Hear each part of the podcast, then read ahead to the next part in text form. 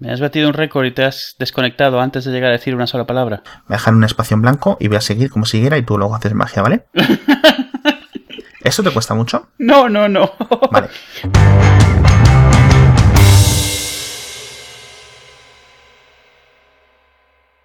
Capítulo 41. 15 años de la Dreamcast. ¿Qué te parece? ¿A que no sabíamos que íbamos a hablar de eso? ¿No? Pues hace 15 años de la Dreamcast.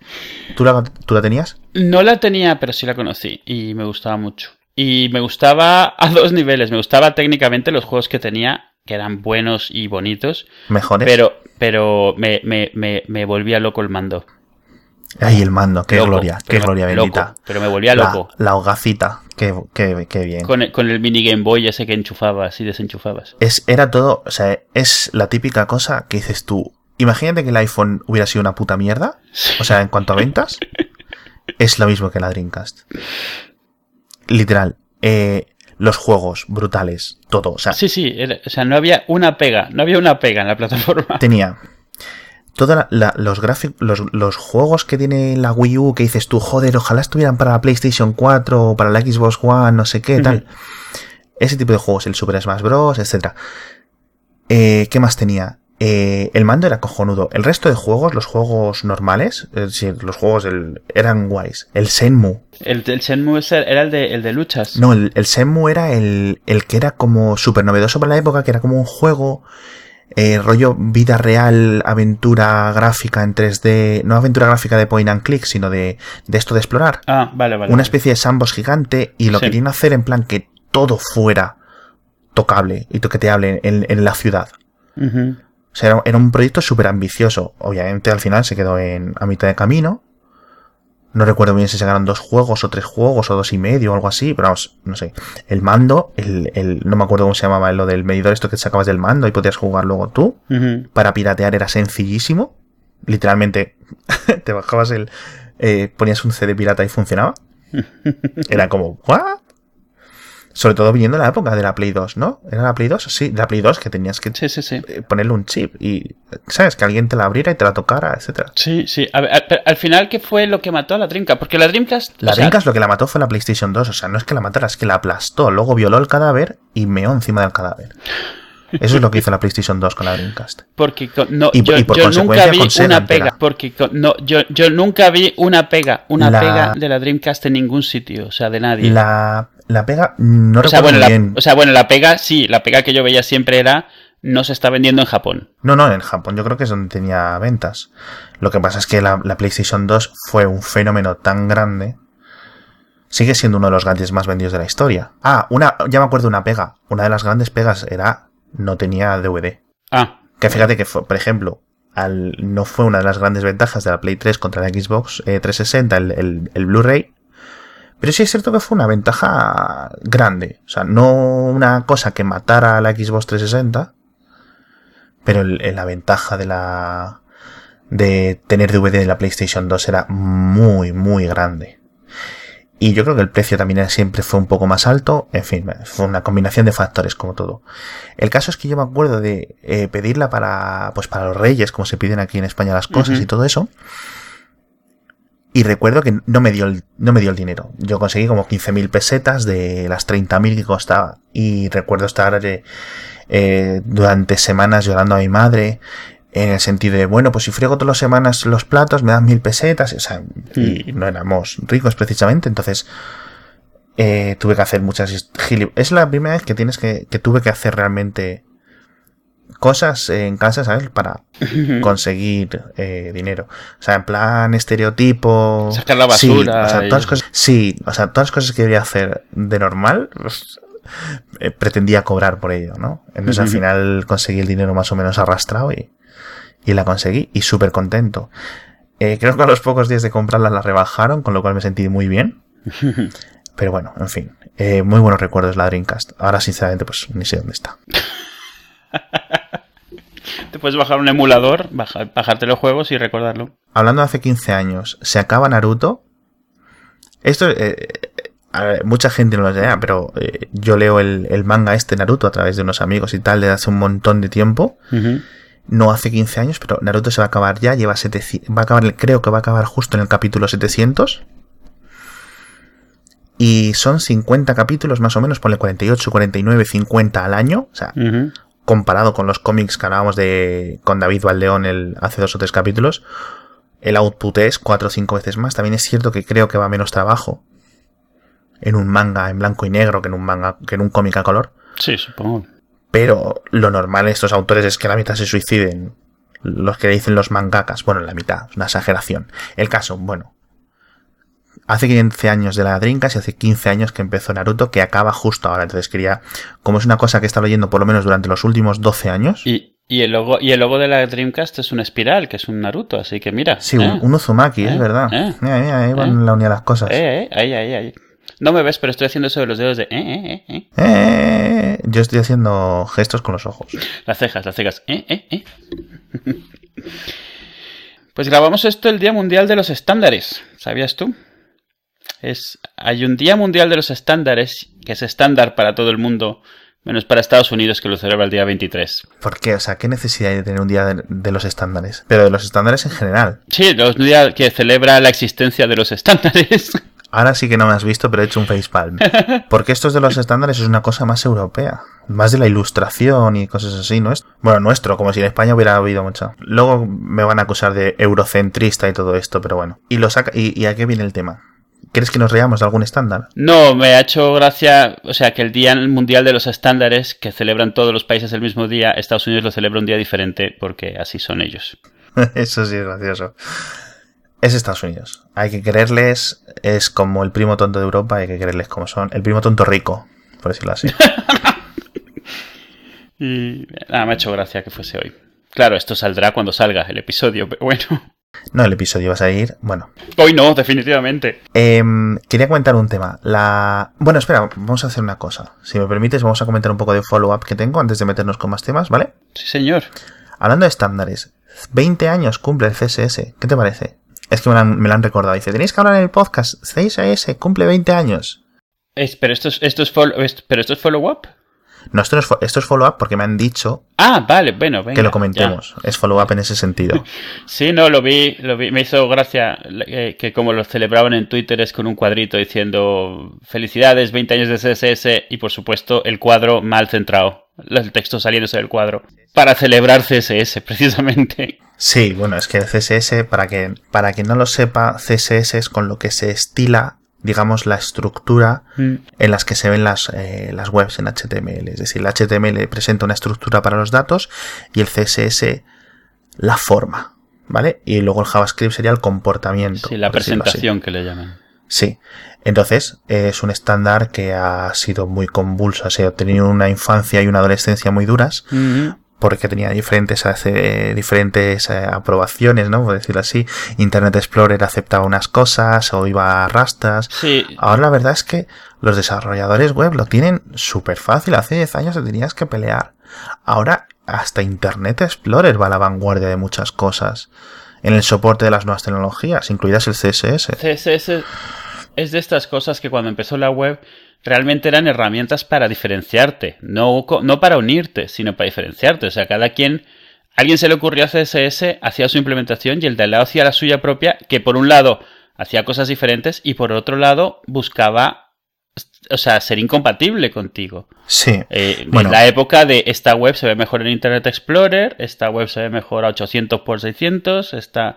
porque muchas de estas cosas, o sea, tú tenías que decidir para qué navegador hacías porque además todavía estaba en pañales lo de hacer truquitos y cosas que hiciese que fuese compatible con todo.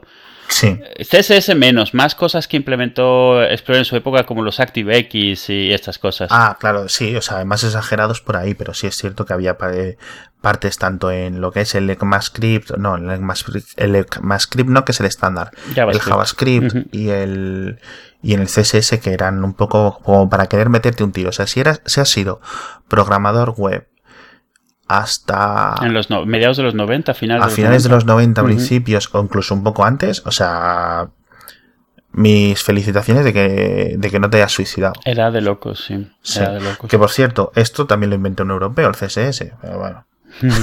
Yo ya me meto aquí en plan patriota de pacotilla. mails, a, mails a Alex, por favor. Por cierto, eh, lo hablamos el otro día.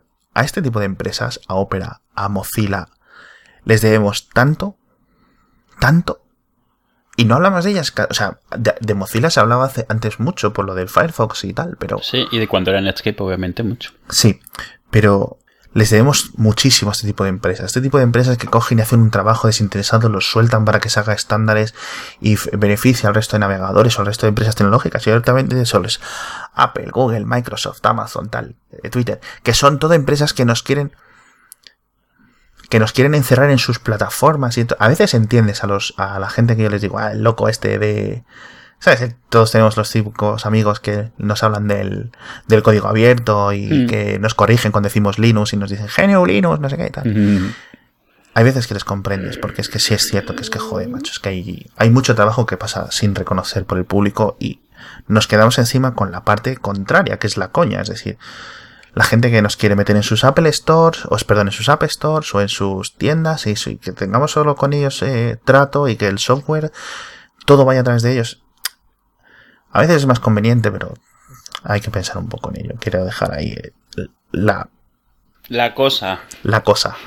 Cada uno que piense lo que quiere. Otro follow-up es que me comentaba Javier Lacorte de Al 1040, que por cierto estuvieron hablando mucho de nosotros en su último podcast. de, también de tecnología, ha sido muy similar a Hacía Falta. Y han estado hablando mucho de nosotros, han dicho cosas bonitas y tal, nos han saltado las lágrimas. y bueno, me comentaba Javier Lacorte que el Xperia Z3 Compact tiene pantalla de 4,6 pulgadas, no de 4,3 pulgadas. No recuerdo muy bien cuando dije yo que tenía de 4,3, eh, seguramente fue en uno de los capítulos de, de, estos que hablamos del iPhone y de Apple y tal. O sea, hace dos o tres capítulos, lo voy a buscar para buscar el enlace. Solo eso. Uno de mis, mejor, uno de mis, de mis móviles favoritos en Android. ¿El Xperia? Eh, sí, el Xperia Z3 Compact.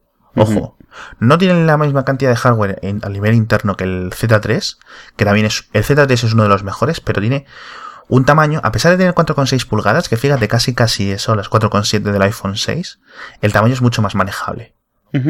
Más reducido, no por manejable, quiero usar la palabra reducido, no manejable. Porque tiene menos marco alrededor. Porque no tiene que tener el home button, luego arriba no tiene tantas cosas, etc.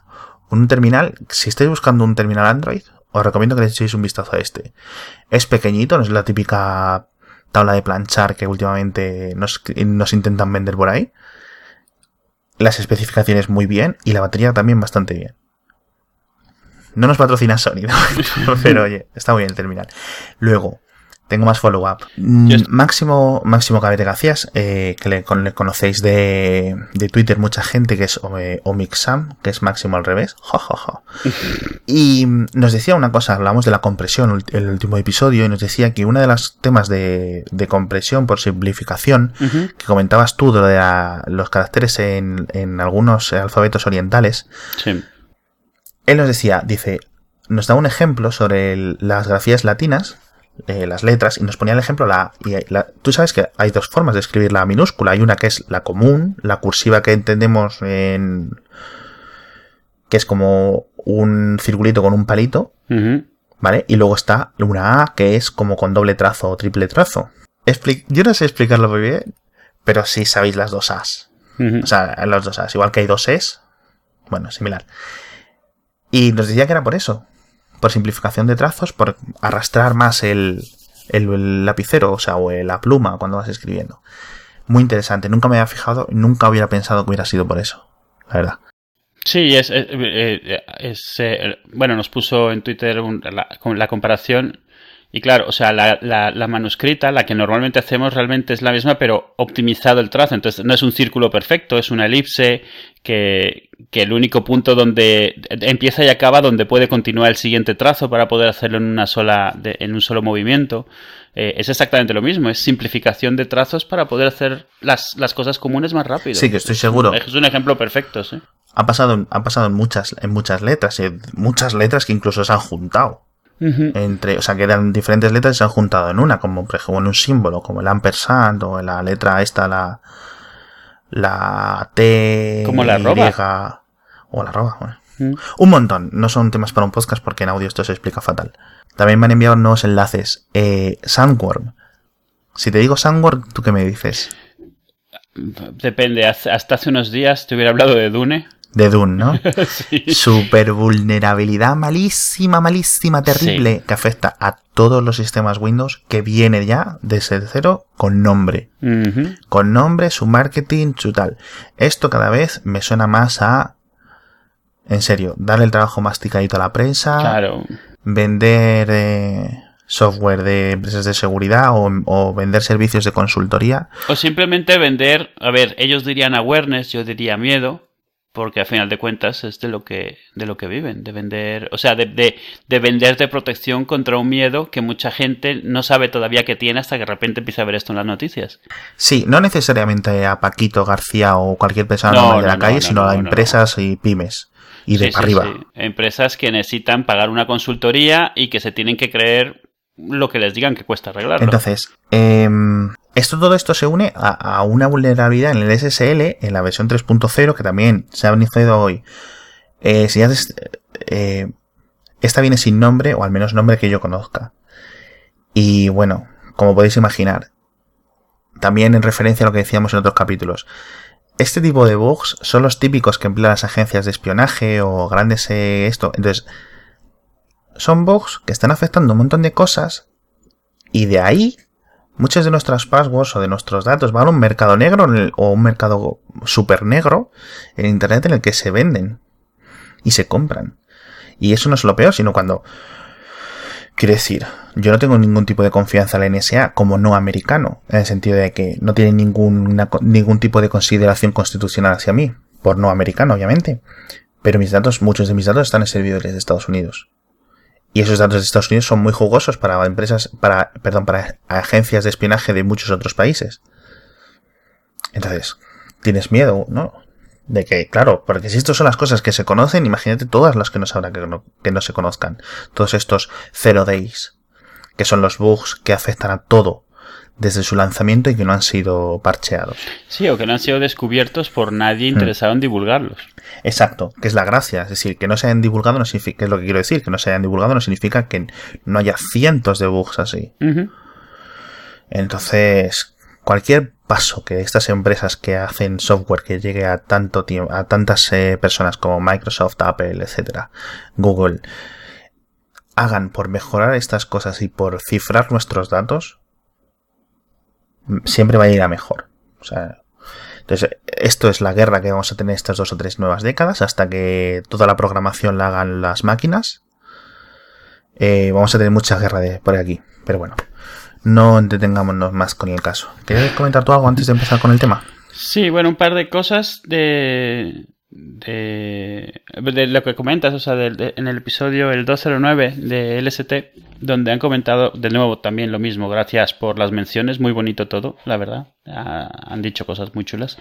Eh, Eduardo comentaba algo sobre, sobre el tema de la producción de audio, de que, sobre todo de la radio de México y eso, y me, hizo recordar precisamente eh, la época en la que yo estuve allí, que me tocó justo la misma estación o sea, conocer gente en la misma estación en la que él estuvo trabajando y en otras dos, que fueron en su época muy, una influencia muy grande en la juventud de allí. Y sí, estoy totalmente de acuerdo. La radio que he escuchado aquí es totalmente diferente y nunca me había fijado hasta que lo ha mencionado. Eh, aquí la radio es mucho más de tertulia y mucho más no debería decir informal, porque es igual de informal, pero informal en cuanto al tratamiento. Es mucho más de gente sentándose en un micrófono y hablando y ya está, y no hay ningún, no, pasa más. Vale, ¿y allí? Allí realmente es producción, producción. O sea, allí, eh, por ejemplo, estas estaciones eran, eran, los locutores de estas estaciones eran como rockstars. O sea, los conocía todo el mundo o sea, de voz y de nombre, pero no salían en ningún sitio, o sea, porque eran de radio y mantenían esto un poco así también. Eh, habían unos piques muy grandes, todos los promos, lo que ellos le llaman los promos, el material promocional de la estación, eran súper elaborados, eran historias enteras con efectos, actores, eh, arte, de, quiero decir, de música, eh, y estaban todo el tiempo tratando de, todavía hoy se hace, pero ya no son estas estaciones, estas fueron de su época y, súper interesante. Estaba pensando compartir algo, pero realmente obviamente mucho de eso es de México, palabras de México y estilos de México. Pero en los enlaces yo creo que voy a poner un canal de YouTube que tiene muchos de estos promos de Radioactivo, que es una de las más de las más famosas por lo mucho que se lo trabajaron, un poco para quien quiera escuchar el tipo de promociones. Obviamente la, no son atemporales, son promociones de los 90, entonces eso se refleja en mucho sentido, pero sí se puede ver un poco el, estilo que tenían y los piques que tenían entre las diferentes estaciones. Y no sé, o sea, me, me, hizo recordarlo porque yo tengo, o sea, eh, me, me hizo recordarlo porque esto es antes de la web, digamos, no antes de Internet, pero obviamente antes de la web. Y estos promos eran virales. Lo que hoy conocemos como viral, lo que hoy hacemos con un vídeo de YouTube. O sea, los pasaban, algunos promos los pasaban una vez y no los volvías a oír. Entonces la gente se, se trapicheaba los cassettes con los promos grabados y, todo el tiempo estabas tratando de ver quién te pasaba los que no habías escuchado, el especial de no sé qué.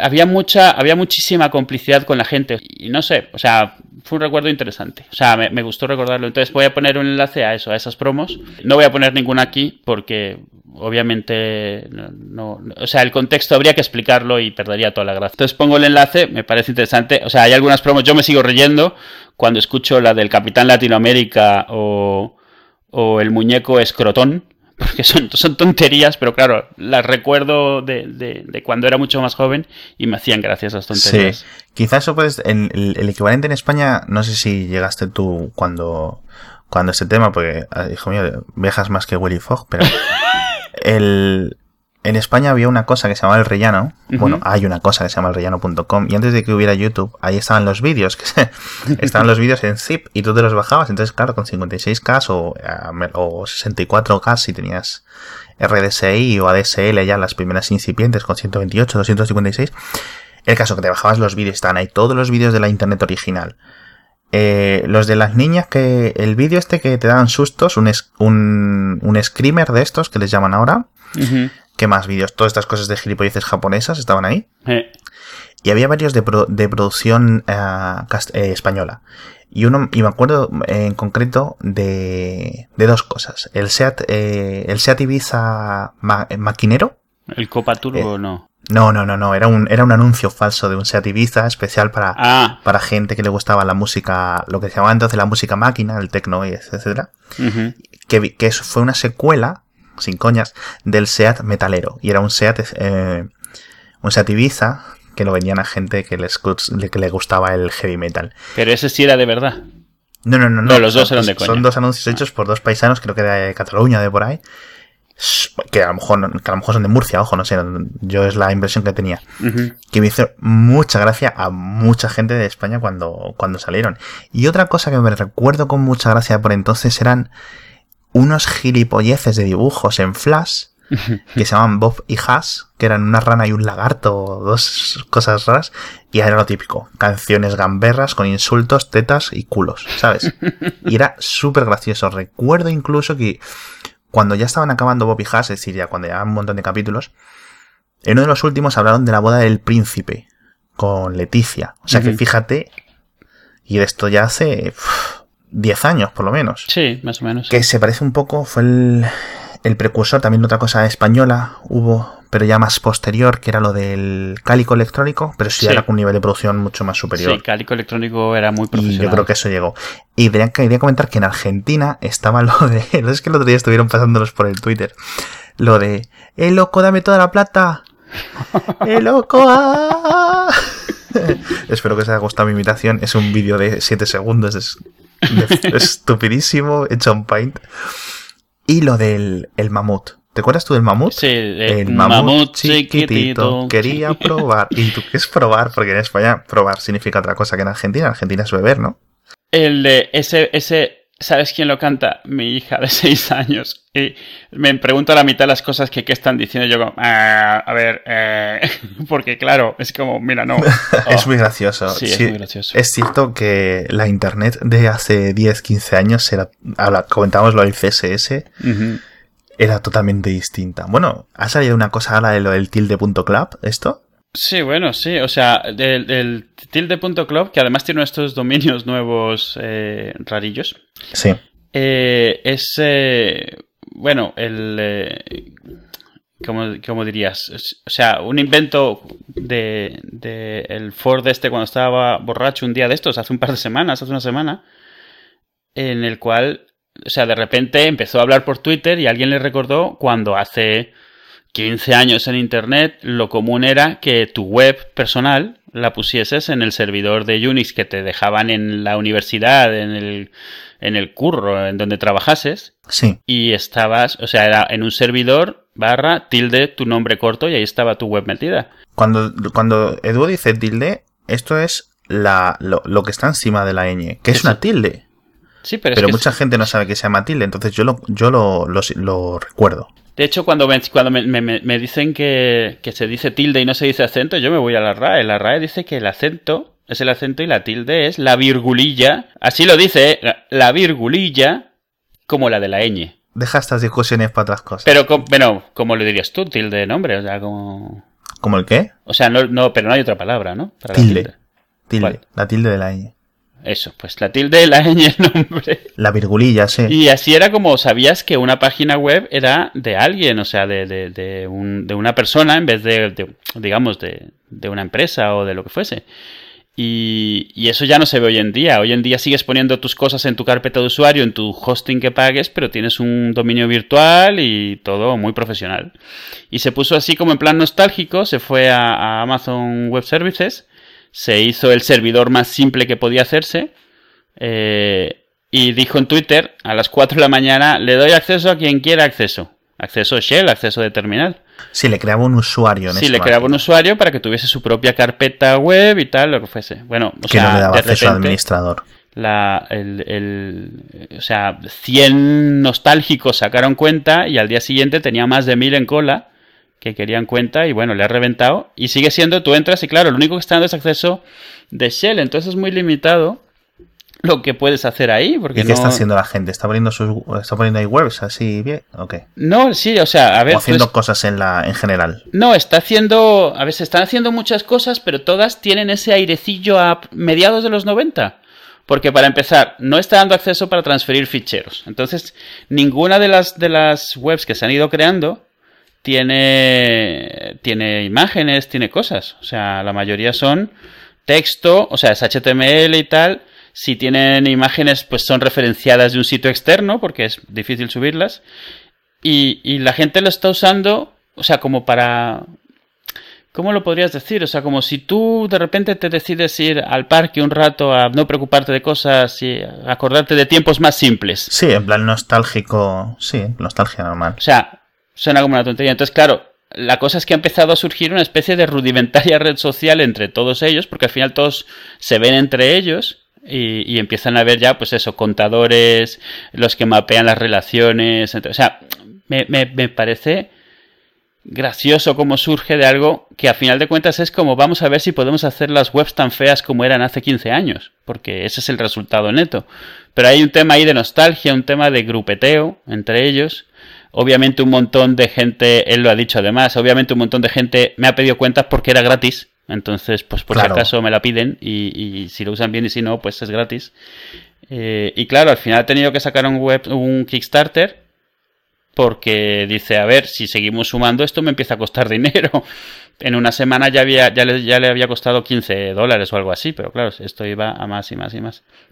Hay un post que ha puesto en Medium, un poco, se le nota mucho el tono de, bueno, no sé qué ha pasado aquí, pero esto se ha salido de madre. Sí, un tono de e incredulidad. Yo ese, lo, ese es el que he leído yo. Sí, y bueno, lo, lo ponemos porque es, es gracioso. O sea, porque sí le creo que no era su intención. Otra cosa es que le parezca mal, no le parece mal, obviamente. Pero se ve que es algo que ha hecho un poco como para hacer la bromita y de repente, pues oye, se agrega la gente a, a- a cualquier movimiento de estos y, y si junta suficiente, pues empieza a volverse algo, algo que se empieza a sostener solo. Hablando de dominios.club, Edu, ¿sabes dónde puedes comprar el mejor, el, mejor sitio para comprar dominios, incluido el punto .club? Cuéntame. Jover.com, ¿cómo no? Es- Qué no, bien además- traído, eh, qué bien traído. Además, sin coñas, el mejor, el mejor sitio para comprar dominios de todo, lo- de todo Internet y tienen los .club a 5 dólares al año. Fantástico, o sea, y los .link hace dos o tres semanas estaban también a 5 dólares al año. Que es un precio de coña, es irrisorio. Pero vamos, todos los dominios que queráis. Los hemos comentado el otro día. El punto pizza. Que... Punto fail, punto watch. He visto, un he visto una web hoy llamada eh, en punto watch el punto email, el, el punto meme, madre mía, hay de todo. Y quería comentar dos cosas de hover.com y quería comentar el ballet service, que es lo que, ¿cómo se dice el ballet? En, en, ballet con V, no de, con B. El, lo de aparcacoches. Entonces, ¿qué es el, qué es el ballet service de, de hover? Tú tienes un dominio en otro, en otro registrador, ¿vale? El que sea. Y tú les dices, tengo este dominio en este registrador. Por favor, ¿te encargas tú de movérmelo a Hover porque sois fantásticos y sois lo más? Y ellos van y manualmente hablan con tu registrador y te lo mueven. Esto es fantástico, porque cualquiera que se haya intentado mover dominios entre registradores, o entre registras, como le llaman, sabe que es un caos. Mm. Y esto es fantástico, ya digo. Y otra cosa que quería comentar es que también ofrecen mail. Servicios de mail, alojamiento de, correo. Mucha gente lo que utiliza es eh, un email sencillito y tal, pero cuando quieres algo profesional tú no puedes tener un dominio ahí en Gmail para tus cosas, un poquito de, de profesionalidad, chavales. Entonces, Hover ofrece tres tipos de, de, email. Uno que son de forward, que simplemente lo que hace es una redirección, como su propio nombre indica. Luego ya tienes, y luego ya tienes correos completos, tanto por 20 como por 29 dólares al año. Con todas las funciones que te puede ofrecer cualquier servicio de Gmail, o sea, de, email que, veas. Podéis entrar para aprovechar todo esto en hover.com barra hacía falta y lo veis por vosotros, ya les digo. Recomendación máxima, si no fueran los mejores, seguramente no serían sponsors nuestros. ¿A que no? Tiene criterio. Tienen criterio. Bueno, sigamos. Bueno, y otra cosa que quería comentar, eh, que seguro que tú tienes muchas cosas que opinar de este tema, es eh, el estado actual el funcionamiento y el progreso, o el no progreso, de una cosa de Apple, de las tantas cosas mm, que hace Apple que se quedan como atrás o que consideran ellos secundarias o terciarias y ahí se quedarán. Y es la Mac App Store, la, la tienda de aplicaciones para Macintosh para, perdón, para Mac OS X que lanzó, o perdón, para OS X, es que tienes que, tengo que aprender. La Mac App Store, que es la tienda de aplicaciones para OS X. Vale, es igual.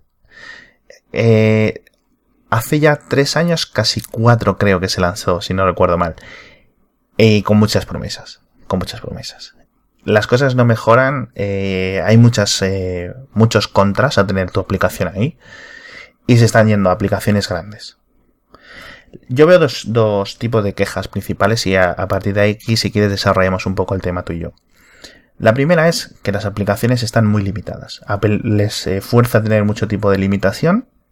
De esto del sandboxing, que es cerrar la aplicación en un en una cajita, digamos, de software, de la que no pueden salirse si no es mediante el uso de ciertos componentes de programación, ¿vale? Y otra queja es, eh, otra de las quejas mayoritarias, hay muchas, es que está haciendo una cosa muy mala que es el llevar los precios hacia abajo. Como pasó con la App Store de iOS. Hmm. Para quien no recuerde, la App Store de iOS empezó con unos precios mucho más altos de lo que hoy son, de lo que hoy podemos esperar. Es decir, no eran, eh, em, era común ver que aplicaciones normales costaban 5, 7, 10 dólares en 2009 y en 2010. Ahora es casi imposible que alguien considere ya siquiera comprar una aplicación de 10 dólares para el iPhone. Hablo en términos generales, en números grandes, ¿vale?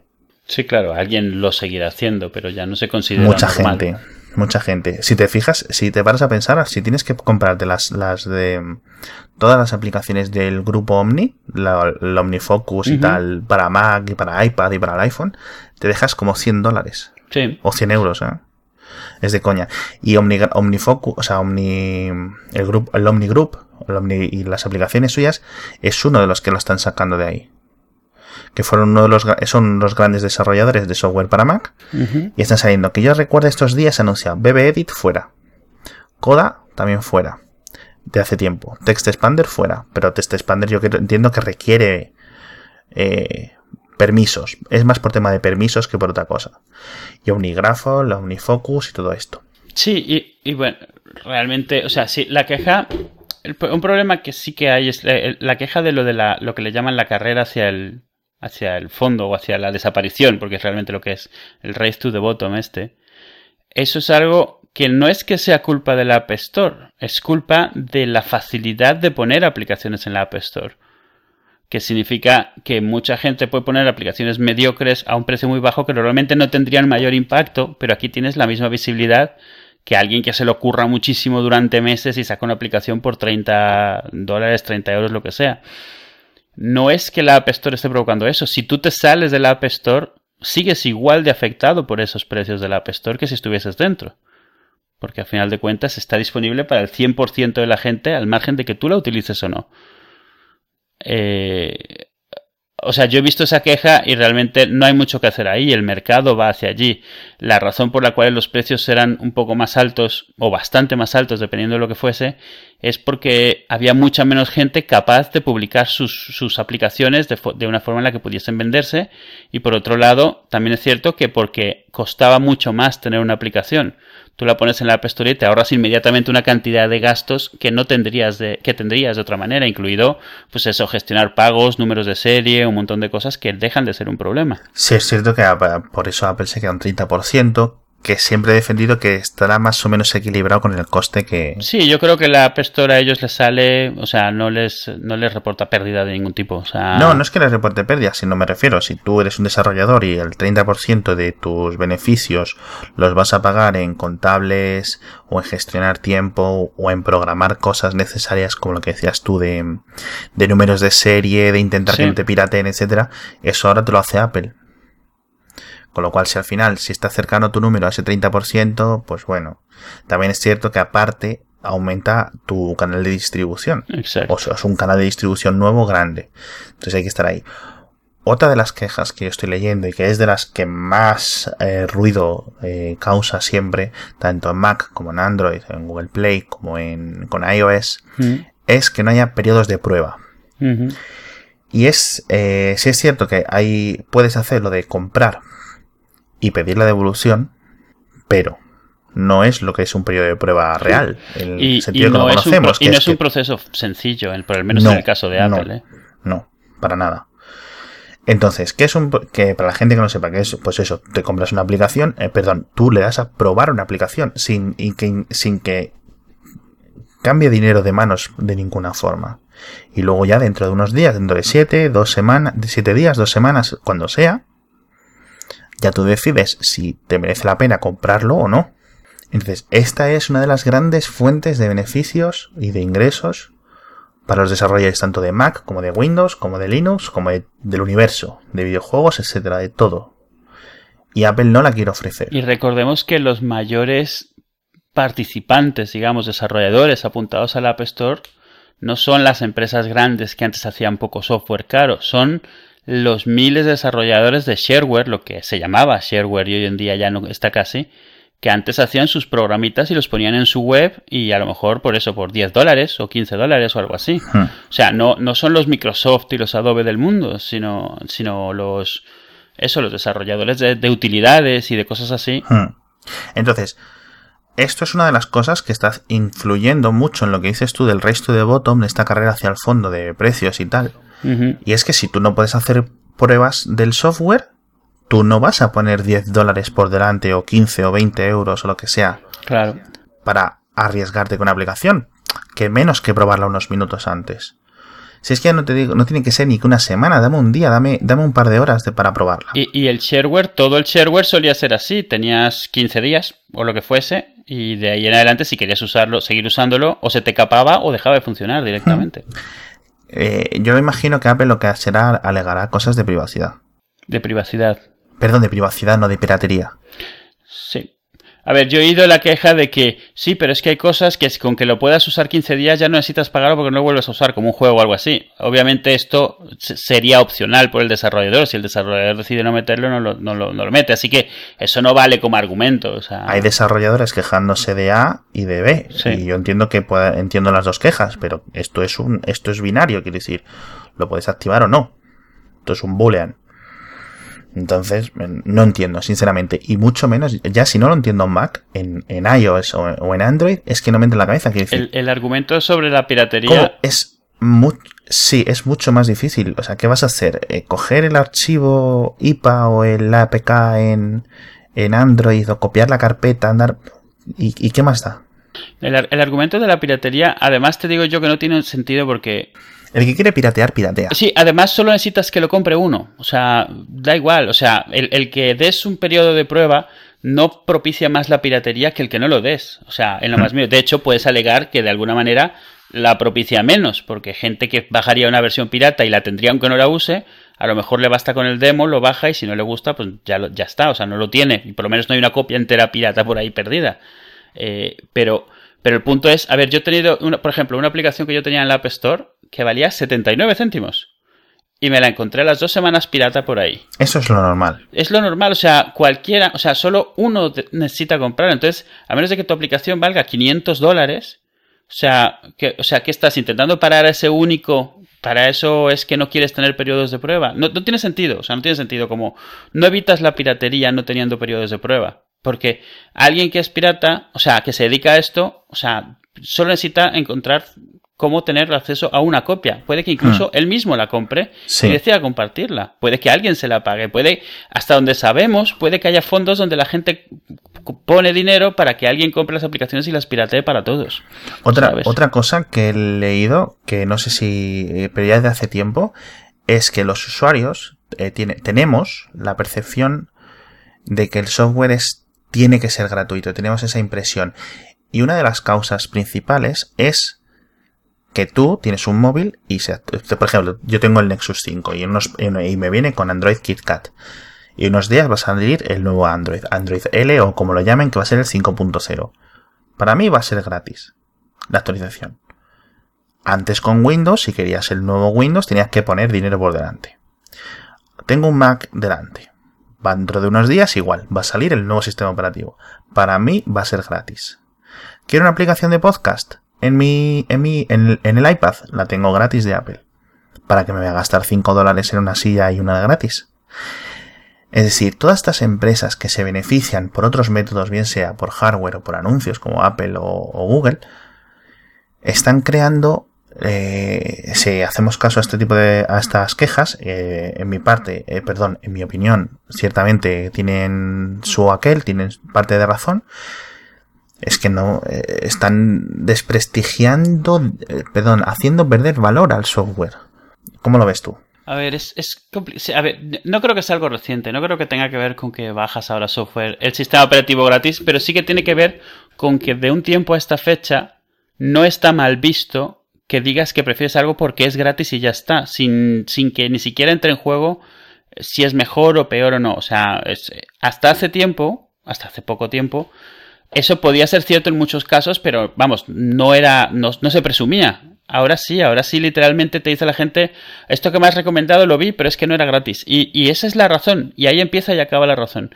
Y, y sí que creo que la mentalidad va cambiando y el problema es decidir si eso es bueno o malo. No creo que devalúe el software, creo que cambia el valor del software y el problema es que hay ciertos modelos de software que no pueden cambiar de esa manera. O sea, por ejemplo, los juegos. O sea, hay juegos que no pueden ser freemium. Porque su, la forma en la que están estructurados no tienen forma de beneficiarse de ser freemium. Hay juegos que sufren muchísimo por volverse freemium, con tal de lograr venderse, porque si tú eres un juego y cuestas, automáticamente el 99% del público está fuera de tu mercado, o sea, inmediatamente. Yo creo que estamos en una época, en un punto de inflexión en cuanto al precio del software. ¿Por qué? Por un montón de motivos. Este que voy a decir, este que estabas comentando, quiero decir, es uno.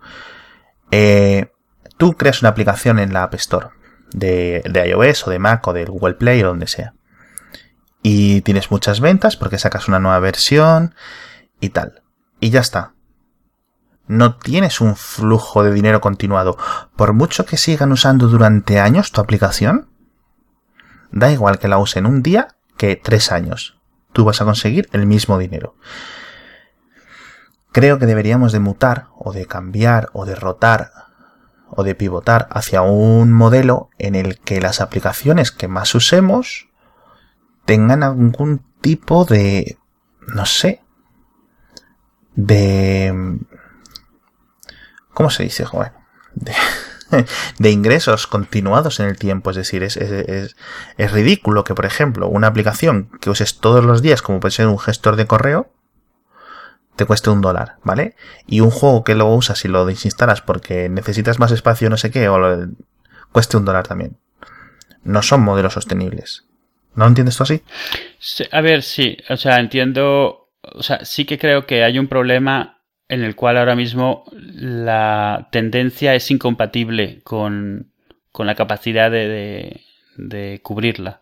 el, modelo de software gratuito no, no vale para todo, pero se espera que valga para todo. Ahí tienes, ahí tienes a los de Adobe, pues han decidido irse gratuito y cobrar por una suscripción para usar aplicaciones que no requieren conexión de ningún tipo. Pero es, es lo, que, lo que han tenido que hacer. Es como un modelo freemium, pero para software de aplicación. Sí, para quien no lo sepa, Photoshop antes este, era un software de edición de imagen, Photoshop y todos los de Adobe, a Fireworks, el Premiere, etcétera y costaba mucho dinero. Costaba pues eh, 300, 500, 600, 1000 dólares. Vale, bien, perfecto.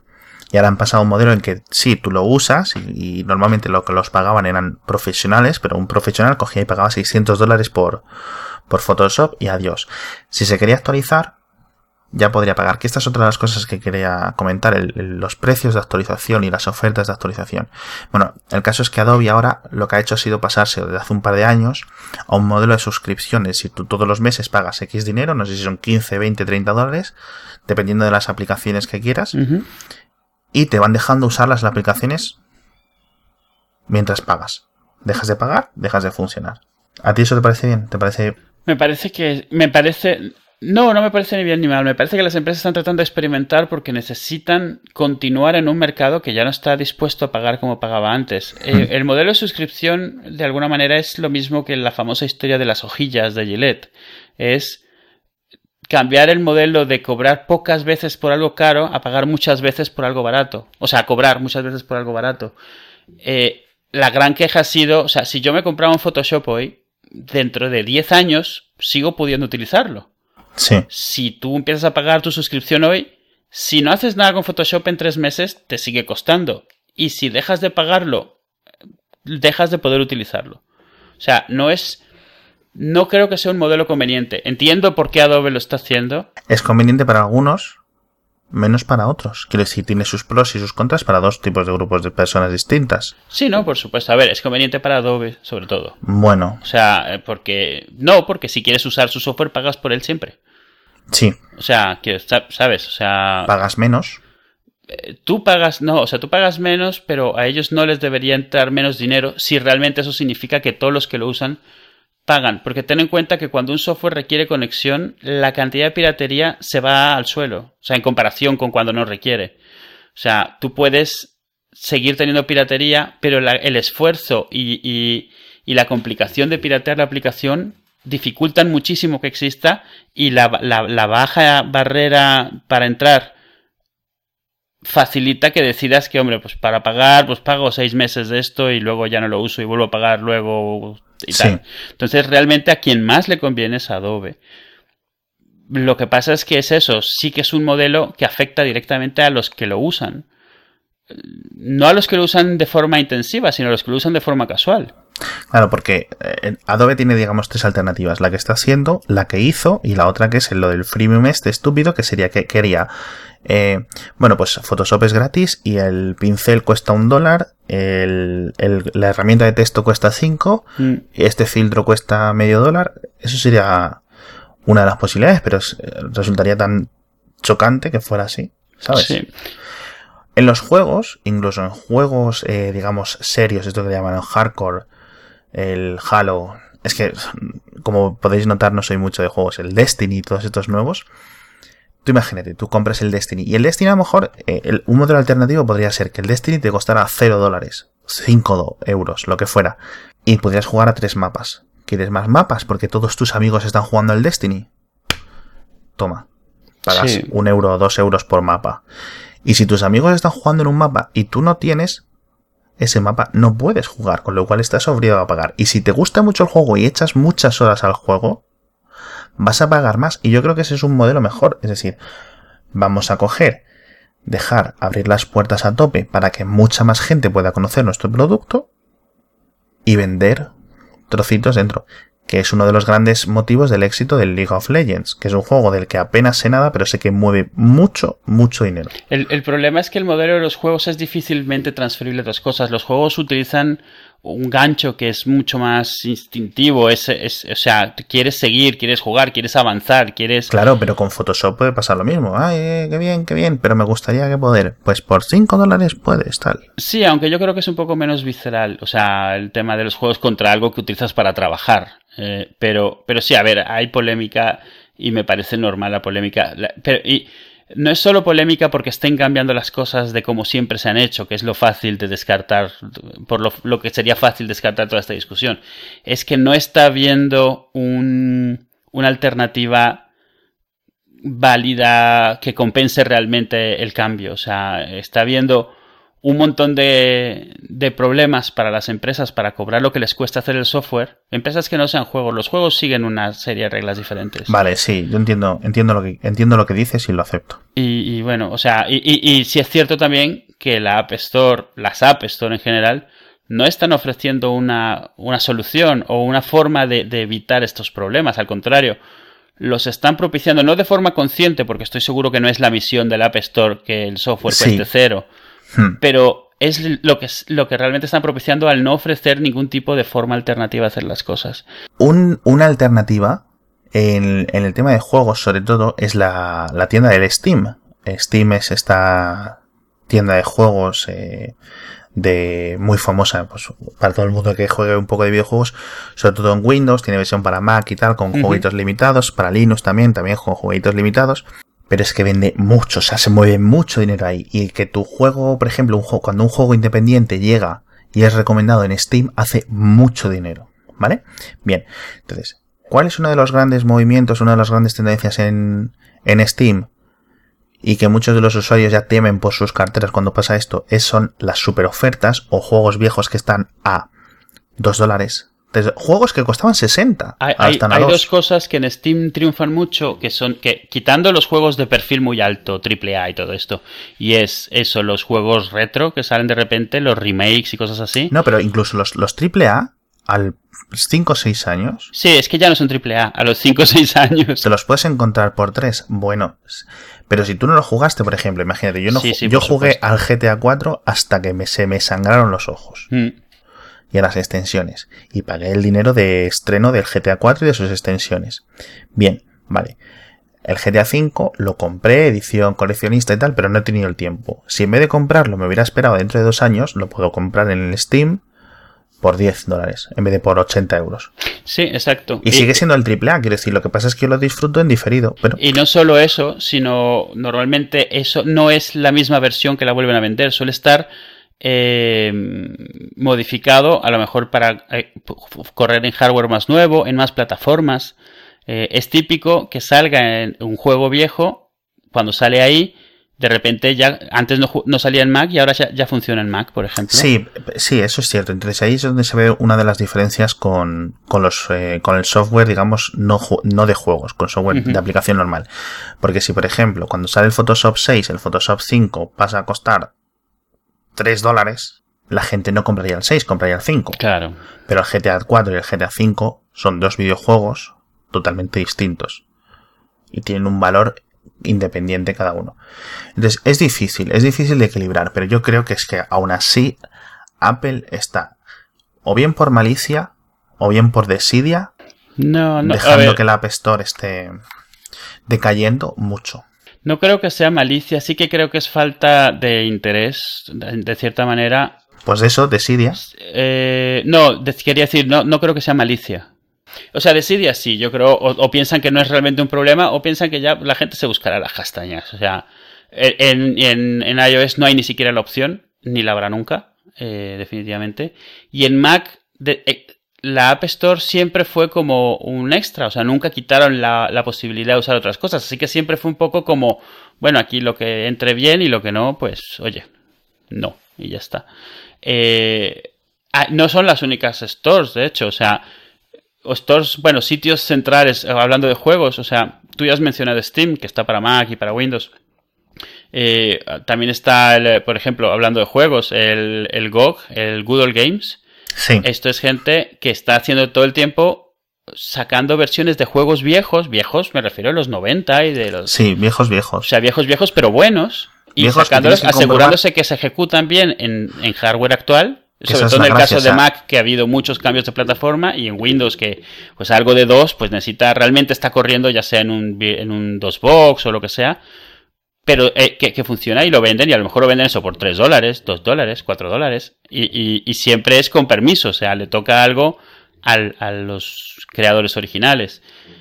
Eh, y eh, otro ejemplo es el, el Humble Bundle, este, que no sé si, si lo has visto alguna vez, Sí, claro, un montón. eh, que todas las semanas tienen grupos de juegos que sacan y además siempre tienen ofertas y, es lo mismo, o sea, pero en este caso para los desarrolladores independientes, que tienen el mismo problema que es de, de- de- sacar sus juegos que a veces no quieren que estén sometidos a las reglas de las App Stores, ya sea por precio, ya sea por, filosofía, que es mucho, ya, porque no quieren que utilicen DRM, quieren poder dedicar parte del dinero a caridad, cosas así. Pues Humble Bundle les cubre eso. Y en el caso de Steam está lo que le llaman Steam Greenlight, que es... eh, eh, hay muchos juegos que se proponen para que estén en Greenlight y la gente vota cuáles quiere que aparezcan y entonces Steam ya los, los, los, los completa, los saca, los pone a la venta a muy buen precio y entonces está ahí la gente... Y aparte explota cuando o sea, que, Sí, sí, claro, eh, o sea, si tú consigues como, como desarrollador independiente que tu juego llegue a través de Steam, de Greenlight, Ujú. Sí, a sí. Steam en general, o sea, vamos, te ha tocado la lotería. Sí, sí, y ya de ahí ya normalmente ya puedes sostenerte solo, porque ya has recibido ese empujón que te pone un poco en, en el ojo público y tal. Y es cierto que en todas estas cosas Apple no ha implementado prácticamente ninguna, o sea, no... O sea, porque puedes alegar, cuando empezaron, vale, o sea, todavía no estaba muy claro cómo hacer las cosas, pero podrían haber ido mejorando, cubriendo estas necesidades, cubriendo estas, esta- estas cosas que, definitivamente le faltan al App Store. Nunca han querido hacerlo y, y- y es eso, es desidia en parte porque eh, yo creo que es eso, o sea, que la gente lo haga por fuera si no quiere estar aquí y ya está. O Sí. Entonces, hay, se podría resumir todo esto en que hay muchos problemas en cuanto a la distribución de software y todos esos problemas tienen alguna solución o media solución o algún cambio que se pueda hacer y Apple no está haciendo ninguno. O sea, ninguno. No, O sea, ninguno. Apple sigue en un modelo eh, de los 90 en cuanto a venta de software de terceros en distribución, en el suyo no. Claro, por supuesto, en eso, en lo suyo sí se han puesto al día. Por eso les digo que es la desidia. No podría permitirse seguir vendiendo cada versión nueva de MacOS X a 120. a 120 o a 80 dólares. No podría, nadie lo compraría. Por eso lo regala. Sí, pero porque realmente ellos no, no tienen necesidad de ganar dinero en la venta de ese software. Entonces, en lo que les interesa sí, en lo que les interesa sí y lo que no es. Que es en lo que se resume Apple. Mucha gente sí, claro. odia a Apple porque no entiende este punto. Y por, por no entender me refiero a entender y aceptar, porque es que no te queda otro remedio. Quiere decir, Claro. ¿qué vas a hacer? ¿Presentarte en las oficinas y poner una bomba si no hacen lo que tú quieres? No. Con las empresas, o te gusta cómo hace, o aceptas cómo hacen las cosas, o te vas a otra. Sí, claro. ¿Será por empresas que hagan software en el mundo? Ahora Windows, fíjate, Windows gratis, licenciado Windows es gratuito para eh, dispositivos que lo lleven de menos de 9 pulgadas. Mm. ¿Quién, en su sano juicio, en 2003, por ejemplo, puede ir a ver a Bill Gates, si aún estaba allí, que no sé si se habría quitado, y decir, Windows en 2014 va a ser gratis? ¿Cómo? Y, que, y bueno, ya anunciaron, hicieron la... Y Office la- por suscripción. Sí, es de coña. O sea, es que es- el mundo ha cambiado tanto. Y el, el Windows 10, que por cierto no hemos comentado, tendríamos, lo comentaremos en breve. Windows 10 seguramente sea una actualización gratuita para la gente de Windows 8. Porque hay tan poquitos cambios, entre comillas. Voy a ver, pongo poquitos entre comillas, que es como, ¿me vais a cobrar 200 dólares por esto? O sea que ojo, que las mejoras son, gran- son, son buenas. No muchas, pero sí son buenas. Se, se han atajado muchos de los problemas que decía la gente. Sí, y, y- y- y ese es el punto de que estabas diciendo. A lo mejor las mejoras lo valen, pero nadie lo va a pagar. No cuando más cobra 200 dólares por Windows 8 hace dos años. Claro. Hablando, hablando de software, ¿sabes quién hace un software genial? ¿Quién? Cuéntame. Eh, vamos a comentar nuestro segundo sponsor es Agile los creadores de One Password. ¿Recuerdas que hace un montón de capítulos, hace como 10 o 12 capítulos, hicimos un capítulo entero dedicado más o menos a la seguridad y todo esto? básicamente lo que comentamos es One Password, One Password. One Password, eh, tanto para Mac como para Windows, como para iPhone, como para iPad, como para Android, para todo. Menos para Windows Phone, pobrecitos. Es la mejor manera de gestionar tus, tus contraseñas es genial, o sea, es genial. No solo tus contraseñas, sino, por ejemplo, los números de las tarjetas de crédito, los puedes tener en, One Password.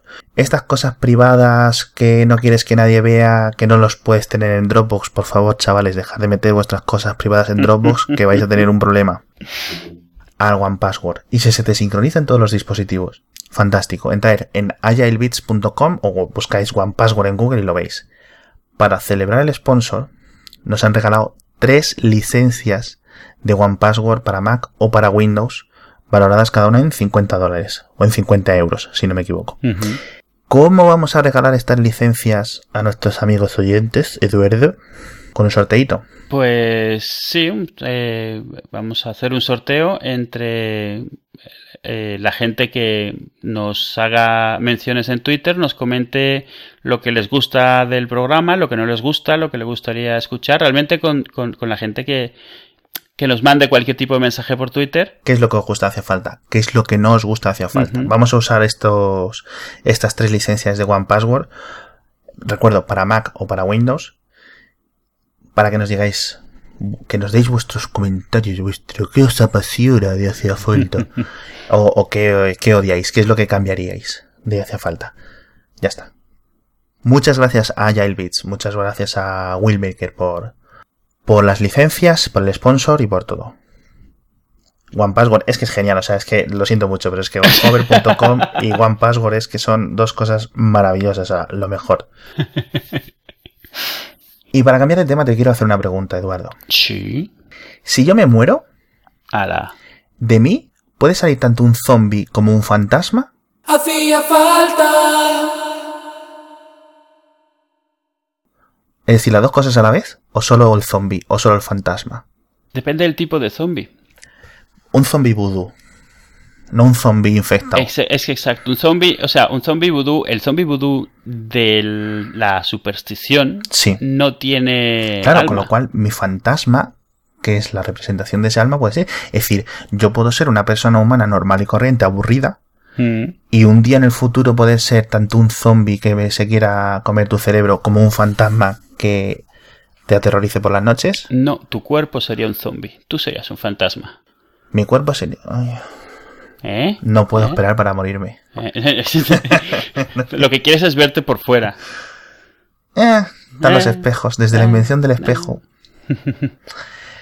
No, en serio. Un zombie es la misma persona que era antes, pero eh, desatada, eh, bestial, o es el cuerpo movido por puro instinto, ya no queda nada de la persona. Por ejemplo, en Walking Dead no queda absolutamente nada de la persona, es el cuerpo movido por instinto. Instinto caníbal. Cheshos. Qué miedo. Eh, en serio, yo eh, de pequeño he sido una persona y sigo siendo una persona muy, muy, muy cagona, muy asustadiza. Eh, ¿Cómo se llaman las películas estas de las cámaras dentro de la casa tan famosas? Am, El REC, no, Paranormal Activity. Paranormal. Para mí es gracioso, dices desde hace tiempo. A mí esas me parecen todas recientes, todas nuevas. Sí, sí, es una gilipollez de película o de series de películas, pero te lo prometo. No las puedo ver ni a las 2 de la mañana con el ordenador en el parque. O sea, a las 2 del, del mediodía, quiero decir. Deberías, No deberías dedicarte a ver el, el horror de los 80, que era todo un poco de gracia. Era un poco Claro, es que Jason, hacía Freddy. Krueger, que no daban miedo. O sea, no realmente. o sea, En su época, todas las- la- había una división, había una sección entera en los cines de los 80 y principios de los 90 de cine de animales que da miedo. Tarántulas, mm, eh, serpientes, avispas, ¿no? Sí, hormigas, la de, la de, ¿cómo se llama? Marabunta. Eh, marabunta. Uf, Eh. qué miedo me dio esa no, la mejor era la de los conejos. ¿Cuál de los Hay conejos? una, que de luego- los- hay una muy famosa de la peli de conejos asesinos.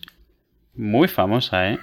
Una de hace unos... Ah, no, la estoy confundiendo con una neozelandesa de ovejas asesinas de hace 5 o 6 años. No, la que yo digo de los conejos se, se llamaba La Noche de los Lepus. Madre mía. donde eh, em, conejos gigantes carnívoros es que está muy bien. Es del 72. Tenía yo un añito, así que la vi mucho después. Pero vamos, eh, seguro encuentro por ahí algún vídeo que podemos tener porque lo, eran unos conejillos súper bonitos, súper tiernos, con, como con ketchup en la cara. Yo recuerdo con especial terror lo de, lo de la- las pelis de las tarántulas y la de las hormigas. No sé muy bien por qué. Y sin embargo, todas esto de lo que le llaman el género slasher, Sí. La Matanza de Texas, um, Freddy Krueger. ¿Freddy Krueger es slasher? Porque tiene un componente psicológico también, ¿no? Sí, pero realmente, a ver, todos slasher films son todos los que son de asesinos en plan Navajas bestia, y que te cortan cuchilleros. y te cortan y- con una motosierra. Sí, pero no ¿no? es solo slasher porque corten, sino por el, el- el- el- la forma exuberante de hacerlo, ¿sabes? O sea, mucha tripa, mucho gore. Eh, Mm. realmente Sí, es más eso, gore que miedo. es menos horror eh, psicológico, precisamente, más visual, más visceral. Y dependiendo de cuál, menos efectivo. Esas a mí nunca me dieron mucho miedo. Sí es cierto que quizás tenga un poco más de... de... Inmunidad. de fondo, Ah. o sea, de inmunidad para el gore que para el miedo. Pero todo este tipo de pelis de eh, cosas que eh, con repente con un, un grito no lo puedo ver. Y es una gilipollez. Pero bueno, ¿qué le vamos a hacer?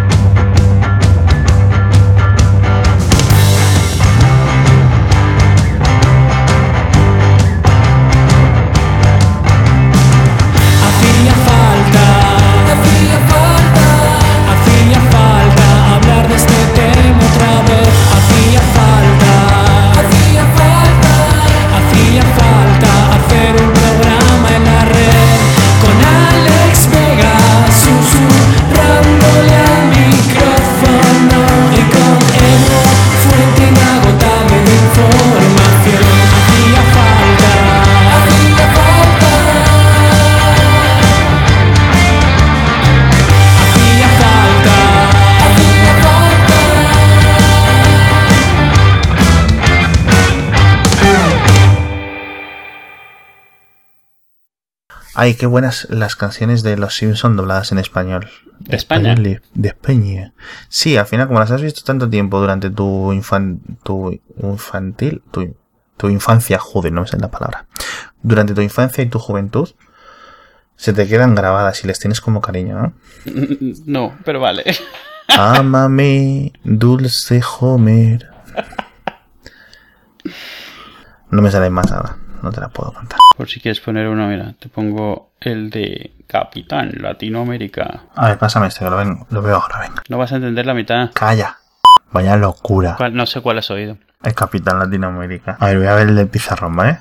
Una promo de los 90 de Radioactivo. Una estación de México. Pizarrín Espito. Pizarrón una pizarra. Vale. Tiene buenos audios de fondo ese. Vaya locura. Vaya locura. Allá, en- México hay mucha cultura. Allí le llaman del albur, o sea, de- del- del doble sentido y tal. Ya. Y casi todo lo que escuches es así, o sea... Qué locura. A ver, voy a ver el escrotón, que este dura poco. Espera. Secta circuncisa. Qué locura. Crisisaurios. ¿Qué es esto? Fuchi el robo perro. Apesta bien cañón. Sí, claro, es que es lo que más me cuesta descifrar. Es que estoy haciendo esfuerzo mental para escucharlo. Madre mía. Fuchi, fuchi. Vamos, Barbie, toma carne. Madre. Chaquetita y a dormir. Y además usan la sintonía del. Del, del anuncio español. De, o sea, uy, de, lo de los. Anuncio, no, de lo de los pollitos. Los calzones sucios le cambiarás. Joder. Madre mía.